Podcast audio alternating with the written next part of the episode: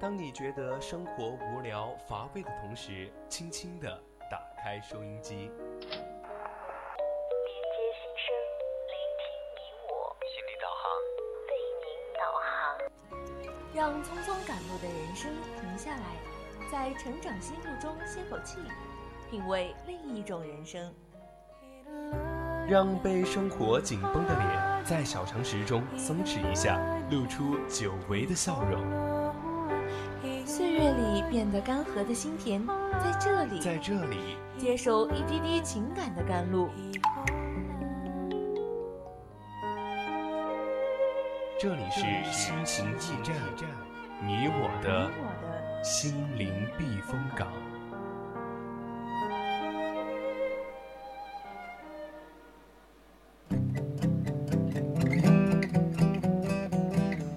这里依然是我们的心情驿站，我是主播依林，我是主播蔡坤。那上半段呢，我给大家分享了一篇文字，叫做《就让我听着天大的道理不愿意明白》。下半段呢，我们一起来聊一聊。关于多少女孩正在过着性冷淡的生活？没错，在节目开始之前呢，还是要先讲一讲我们的互动方式。你可以加入我们的 QQ 听友私群二七五幺三幺二九八，里面也有我们节目的一个荔枝和蜻蜓的直播链接，点进去就可以听到我们的节目了。没错，还可以在微博上 VOC 广播电台，以及我们的微信号小写的宜宾 VOC 一一零零。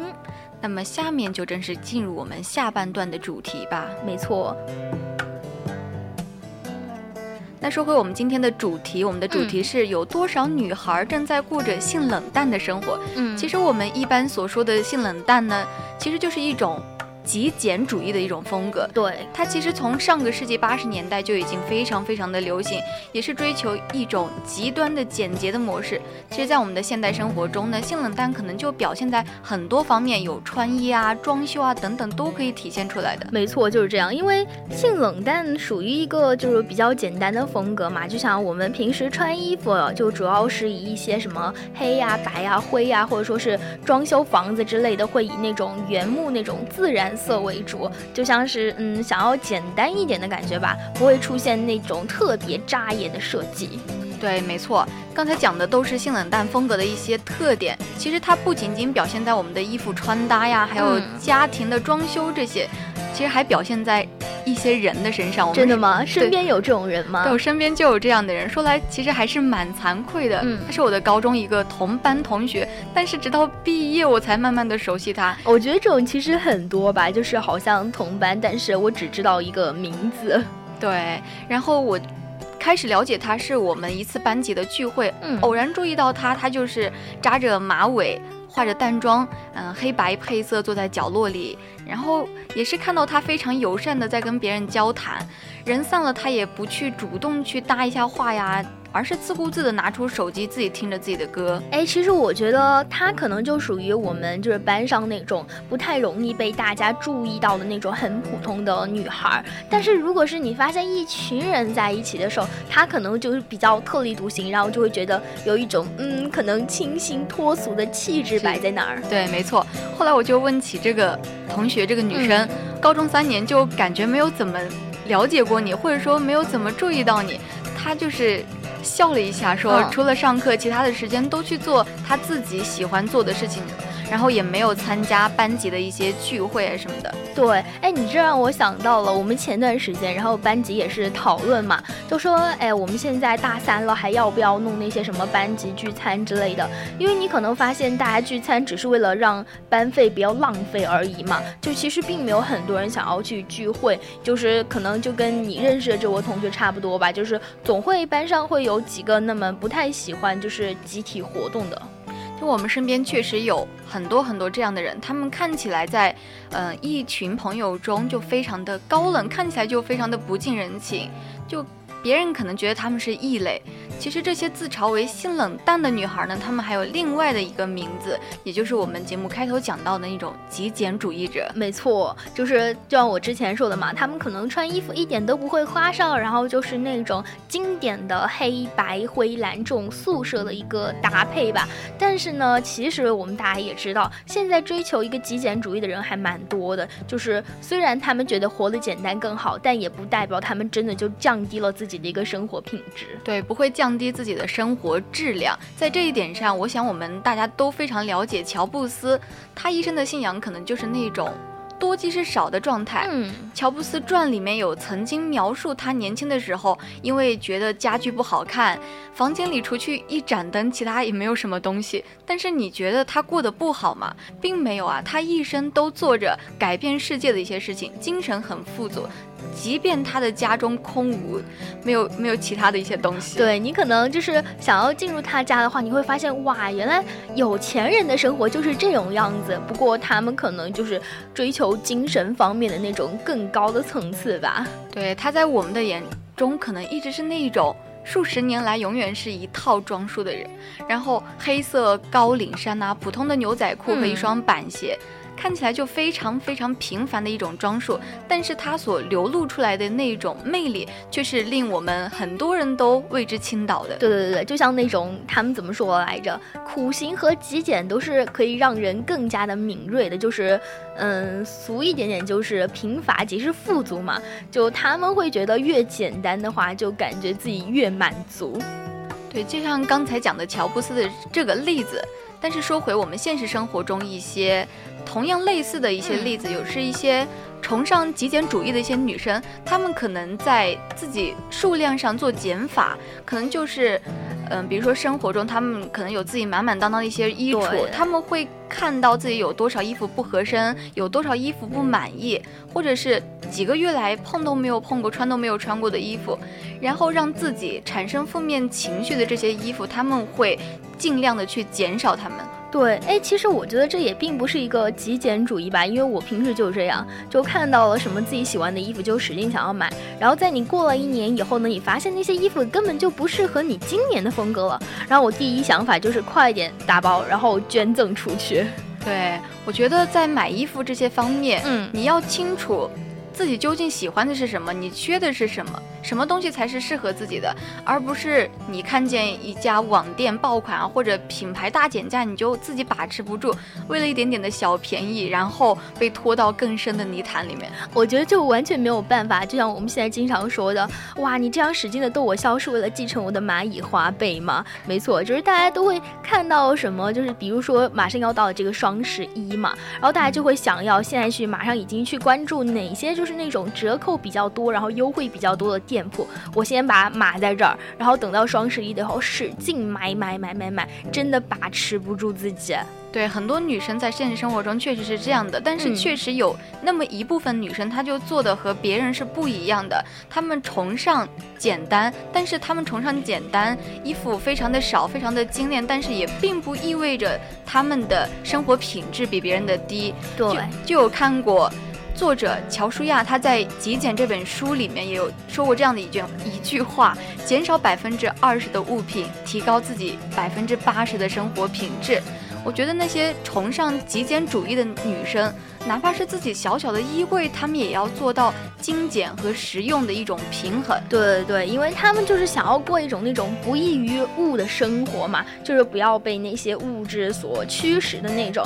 然后让我想到了，我今天看到了一个。呃，也是公众号推的一篇文吧，就说是呃被马东点赞的一个手账博主。就我们大家都知道，平时手账的话，经常会准备一些什么贴纸啊、什么胶带啊，然后就做的就是特别复杂，但是却好看那种嘛。然后现在呢，也是就那个博主经常做的手账，就是那种简单主义，就做的特别漂亮，就你完全无法想象，同样都是做笔记，为什么人家能美到那种程度？你就会发现，反而简单的会更受大家的喜喜欢。对呀、就是更多人会觉得哇，简单就是美的感觉。对啊，再举一个例子来说呢，就是当你想要阅读的时候，你想看书的时候，如果你面对的是一张堆满杂物的书桌，你可能需要扫开这些东西，腾给自己腾出一个看书的地方。嗯，但是如果相比之下，如果书桌上只有一个台灯、一本笔记、一支笔，然后你可能连自己阅读的心情都会好很多。对你这让我想到了，偶尔在某一些时候会感谢我们琴馆阿姨要来查寝吧，因为她早上查寝的话，我们就会把桌子就收的特别干净，然后我那一整天看到我干净的桌面，都是心情愉悦的在学习。然后有的时候就她因为是隔一天才检查一次嘛，就不再检查了，就发现桌子上就乱的不行。然后每次想要写作业怎么办？好，左边的东西全部堆到右边来，一个横扫，然后再开始看书。这个时候真的可以体现宿管阿姨的重要性。对啊，可能很多时候有听友就会觉得，嗯。那我自己存点东西，以备我自己的不时之需。我觉得总有一天应该是能用得上的吧。但是我觉得他这种想法的一个问题就在于，嗯你所谓的不时之需真的是存在的吗？哇，你就像我自己囤零食一样的，知道吗？就今天也是买那个就是鸡腿面包，就一次性，因为天气冷了嘛，那个东西就不需要放冰箱了。第一个想法就是快点买。有那些什么，就是不需要现在冷藏的东西，全部都买过来，先放在这儿。什么时候我总要想吃的，然后结果就是在我其实不嗯需要吃的时候，我长胖了。还有你会发现，它可能就、嗯如果是面包的话，它会有一个保质期，如果你没有在这个时间内吃完，可能也会坏的。我们现在的一些商品市场嗯也是越来越发达嘛，对，我觉得没有什么是你买不到你临时要用的东西，最后结果往往是你囤积了一批不知道什么时候才会用上的一些杂物，没错然。后把家里折腾成一间仓库，你既占了空间，又增加了自己收拾的一些压力。对，我觉得往往你买了很多多余的东西的结果就是，你又要反复的去买更多的东西，因为你要收纳它呀。所以现在其实有很多收纳狂，可能就是因为自己买买买的时候没有克制，所以必须要很认真的告诫我们的听友，是你购买物品，但是千万不要成为物品的奴役。嗯，没错，就在之前看过了一本书《瓦尔登湖》里面也说过这样的一段话，讲得非常的通俗易懂，但是也非常的有道理。讲的是，当我遇见一个背着全部家当，然后蹒跚前进前进的移民，看上去就好像脖子后面长着一个大肿瘤。我便觉得这个人非常的奇怪，倒不是因为他的家当全部都在这里，而是因为他要带着这些东西，带着这些全部东西。对，我觉得如果往高处说的话，就是一个人放下的越多，可能你就越富有嘛。我不知道大家有没有看那个日剧，就是《我的家里空无一物》，里面的女主就是她对于整理东西有一种特别偏执的热爱吧，就是我的包包啊，我的衣服啊，都必须要摆列整齐。就是你让我今天出门穿衣的话，我的搭配必须要一目了然的那种。那我感觉得就有一点点像我们平时说的那个处女座的人，处女就对，嗯就比较要求比较高，什么东西都比较摆放整齐的那种感觉。就追求完美主义，受不了一点点的瑕疵。嗯其实这样的一种生活状态呢，我觉得他的家人如果不反对还好，嗯，但是如果反对的话，他一直维持这样的状态，他难免以后会和家人发生不少的冲突。对对对，因为我当时记得有一个剧情就是嘛，就是他奶，就是他准备扔掉奶奶用来那个喂鸟的那个布谷杯的时候，然后就跟奶奶发生了，就发生了一个特别激烈的冲突。因为我们大家都知道，两代人嘛有一个不同的生活态度在那儿，就是女主会坚持只保留自己喜欢的东西，就我一旦买了，我就要好好保养。但是奶奶可能不这样想，她会觉得那种旧物啊，即使不需要，也需要保存在这儿。对，特别喜喜欢去怀旧。嗯。然后其实我觉得喜欢的东西你好好使用，你不必要的东西你早日剔除，这就是一个非常好的一种生活状态。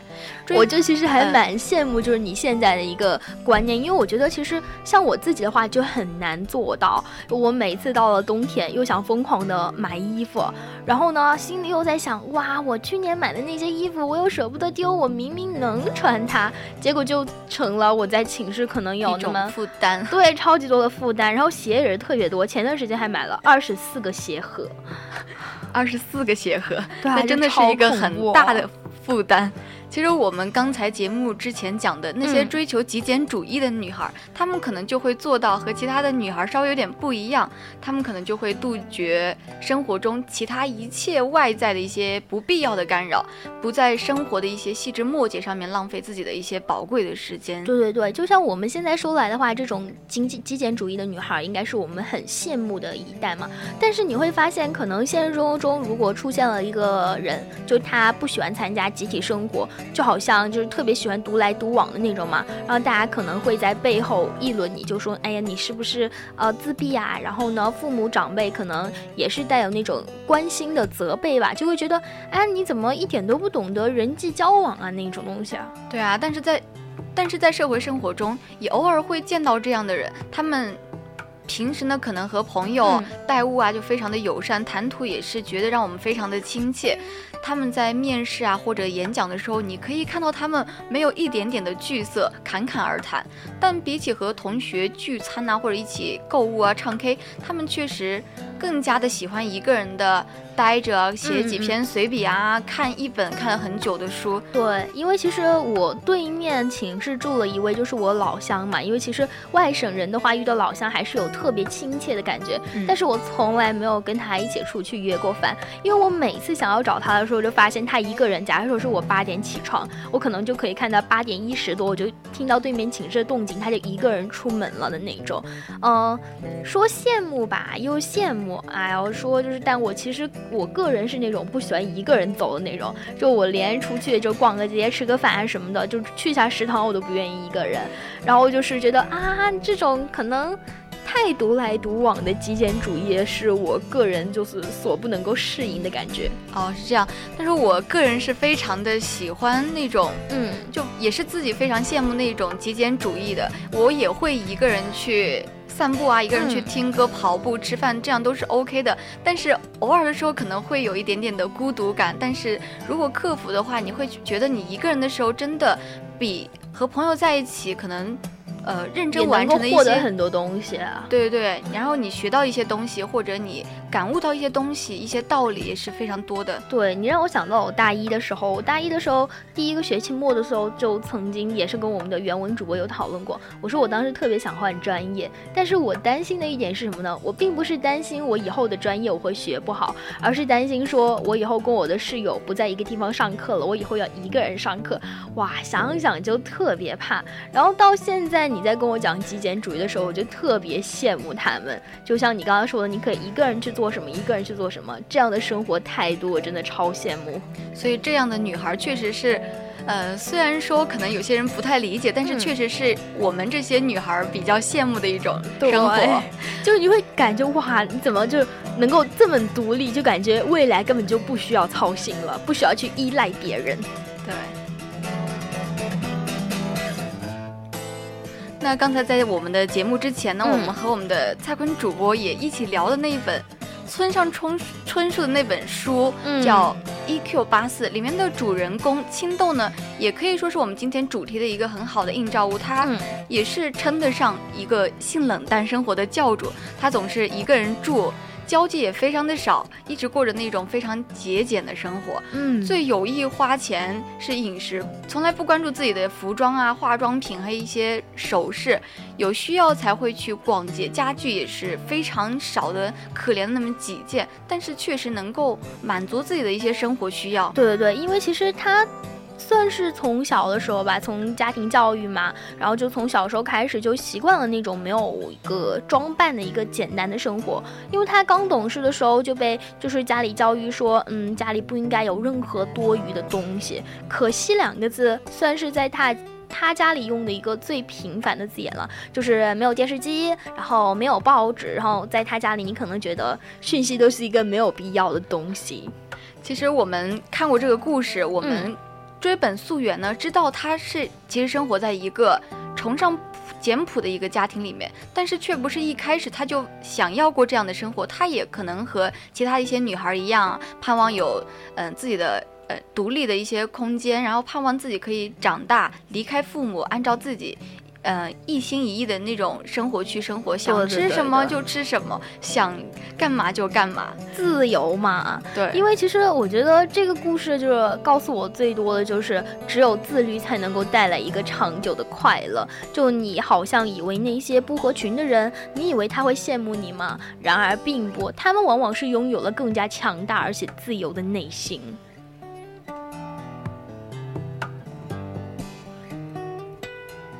其实就有一部分女孩儿，嗯那些沉默但是看上去又特别坚强的女孩儿，她们可能就心里非常的清楚，人脉这个东西并不是我们靠几次聚餐呐、或者购物就能。简单的搭建起来的。如果你想要获取别人的帮助，你可能需要付出同等的利益去交换。如果是没有必要的一些交际，那么你就真的可以减少它。对你就像我刚才一直会提到公众号，因为我真的是微信关注了超级多、超级多东西。如果你是一个极简主义者的话，可能你的手机特别特别的干净，永远不用担心你的内存会不足够，然后也没有一些多余的 APP，也没有那些天天都在响的推送，也没有那些杂七杂八的关注列表了。就像我每天晚上在跟朋友进行了一个晚安礼仪之后，然后要把各种什么我微博关注呀，我的豆瓣关注呀，我的对抖音关注呀，我的公众号啊，全部刷一遍，哗啦哗啦。本来想要十一点钟睡，最后变成了一点一点钟睡半。对对对，其实知乎上就有人说，嗯我们待人友善呢，其实是体现了我们一种修养，嗯独来独往也是自己的一种性格。如果你做事非常的谨慎，啊、你也特别。特别懂得珍惜，你能够勇敢的舍弃的话，那我们今天的极简主义也是，其实它的核心就是，你如果真正找到你生活中你自己需要的东西，嗯这个所谓的极简生活，就可能并不是仅仅所谓的性冷淡的穿搭呀，啊，简化你的物品，削减你的一些人际交往。其实我们最终的目的是想让我听到我们节目的听友找到并贯彻自己真正的在乎的一些事情。对对对，因为其实是我们长久关注的一个话题吧，就是你究竟是真的需要很多朋友呢，还是你只需要那两三个在乎你的人？因为其实我是一个就是比较喜欢交朋友的人，可能觉得今天我们所讲的极简主义并不是特别适合我，因为我就是喜欢。各种乱七八糟的东西都想要关注之类的，但是如果你是那种呃想要走那个方向，想要做那种极简主义的女生或者说是男生的话，可能在生活中，就是在一些你当你需要做出选择的时候，就一定要果断，该抛弃的就抛弃。如果在我们把自己呃嗯该抛弃的时候抛弃之后，我们有把自己的一些时间积累起来，再做做一些自己喜欢的事情，我觉得这也是一种精神上的极简主义。对对对，就像是假如说有几条路摆在你面前，你就单独去走那一条你最喜欢的，然后把它做好，而不是就是哦四个我都有一点点喜欢，那我就四条路一起走。这样的话，你可能没有办法取得一个自己心理上的最大的满足吧。对，没错。那我们节目讲的那些奉行极简主义的女孩，也就是我们今天说的嗯那些性冷淡的女孩，她们丢掉的可能不仅仅是一些不必要的杂物啊，或者社交的关系。更是我觉得他们生命里面非常值得我们去羡慕、值得我们去学习的一些东西。他们可能把一些不必要的干扰项去排除，然后让他们活得非常的轻松，活得非常的美丽，也是值得我们羡慕的。没错，我感觉好像其实极简主义的女生在我们现在应该是比较少的那种，因为现在，唉，世俗的欲望真的是太多了，诱惑太多了，什么东西都会吸引我，想要去看一看，想要去了解一下，然后就会变得特别羡慕我们今天所说的这种性冷淡的女孩，就是那种美的直击灵魂的感觉。对啊，如果想要获取幸福，你必须要么你，如果你想满足嗯你自己的欲望，你满足你自己的欲望的时候，你可能会在你，嗯，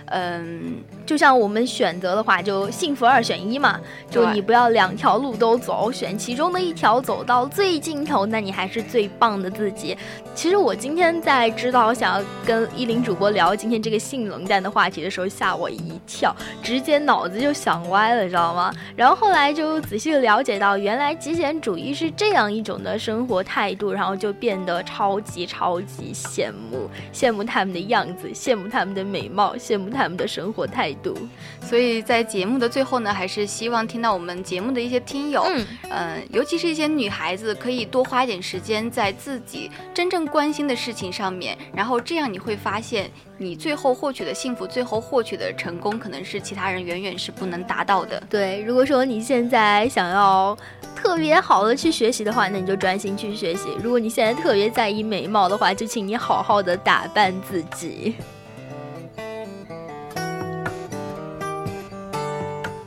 那现在看了一下时间，已经是我们北京时间的二十一点五十六分。嗯那我们今天心情驿站的节目就暂时到这里吧。我是主播依林，我们下周同一时间再见。我是主播蔡坤，拜拜。